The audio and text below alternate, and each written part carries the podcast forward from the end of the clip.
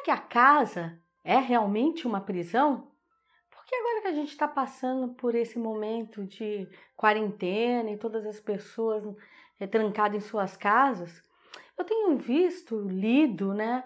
Vejo vídeo de pessoas reclamando, se sentindo prisioneiras em suas casas, é, com dificuldade de ficar com a família, com os filhos, como se isso fosse um sofrimento. Espiritualmente, energeticamente, por que será que isso acontece? E será que é verdadeiro?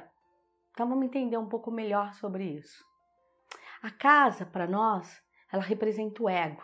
Não é à toa que simbolicamente, quando a gente sonha com uma casa, a gente está sonhando com o nosso plano interno. Está falando do nosso mundo interno, desse ego, desse eu. Então, é, veja bem, quando vocês estão na rua trabalhando e tudo, o que, que é uma delícia você chegar na sua casa, você se sentir amparado, é o seu refúgio. Quando a gente está viajando, está na estrada, o desejo de chegar logo. Quando a gente está doente, a vontade de deitar na nossa cama, por mais bem tratado que a gente esteja, na casa dos outros, ou num hospital, numa clínica. Porque a casa tem esse sentido de nos amparar. Que, agora, se ela tem todo esse sentido, as pessoas estão nessa crise de se sentir prisioneiras porque estão em quarentena em suas casas? É porque nós somos regidos por dois corpos o corpo material e o corpo espiritual. E nesse corpo espiritual está ligado à nossa casa, e no corpo material está ligado ao mundo exterior, à rua, né, à materialidade da vida. Então, uma coisa é esse sentimento que você vem para sua casa e está lá e fica recolhido dias por escolha própria. Outra coisa é o ser achar que está sendo obrigado a se ver prisioneiro e não pode viver lá fora. É o sentimento da materialidade que está perdendo alguma coisa. Mas não está. Porque se a gente pensar nesse momento que a nossa prisão ela está representada no mundo lá fora. Porque o mundo lá fora está com a doença que pode nos acometer, que pode nos destruir, ou a gente ir lá e ser portador da doença que pode matar entes queridos. Então a nossa prisão agora é o mundo lá fora, é essa materialidade. E a nossa liberdade é a nossa casa, porque é ela que vai nos proteger. Porque, gente, é o momento da espiritualidade, é o momento do recolhimento, é, no, é o momento das pessoas começar a compreender: peraí, deixa eu ver o que é que está acontecendo com a Terra.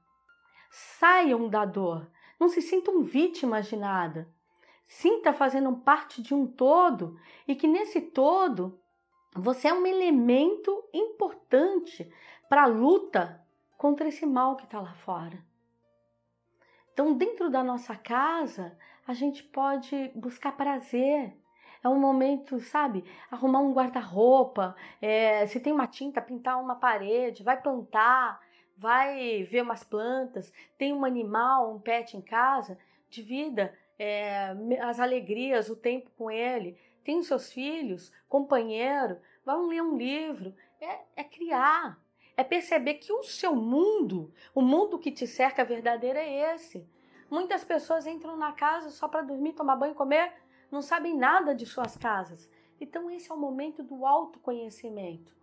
E esse momento dentro das nossas casas, ligado ao nosso ego, é o momento desse conhecimento.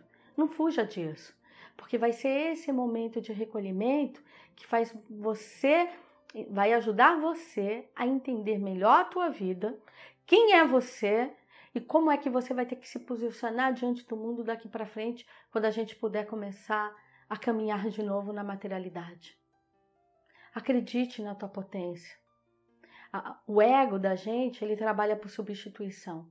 Se a gente ficar emitindo que lá fora tem alguma coisa acontecendo e a gente está perdendo, esse ego espiritual, ele vai entrar em sofrimento porque ele tem por obrigação de acudir à materialidade, de ficar mimando ali, paparicando essa materialidade. Agora, se a gente pensar que o coletivo inteiro está fazendo essa parte de recolhimento em nome de salvar o planeta Terra e, por consequência, nós humanos, porque afinal de contas só existe isso lá fora e a Terra só está doente porque a gente colaborou. Então está na hora agora desse recolhimento para a gente poder dar tempo da Terra se curar. Então, emita na sua cabeça, emita para sua mente, para o seu ego, em pensamentos que você não está perdendo nada. Porque o mundo lá fora também está em quarentena. E graças a Deus, hoje a gente vive numa fase que tem internet, tem telefone, tem televisão, tem tanta coisa para a gente se distrair. É só buscar. E faça a corrente do bem. Fale com as pessoas, ligue. Não tenha necessidade da solidão. A solidão é algo imposto por nós. Se você acreditar por estar na sua casa que você está solitário, faça contato, faça parcerias. Porque estar é, tá sozinho numa casa não significa solidão. A gente precisa aprender o amor próprio. Às vezes a gente acha que a vida ela só acontece, ela só existe se for ao lado de alguém. Não, ela tem que começar a existir por nós mesmos. E tá aí agora uma boa oportunidade para esse momento. Vamos fazer essa corrente do bem. Vamos nos amar mais, porque vai ser esse amor próprio que vai ser a cura para a terra. Muito axé.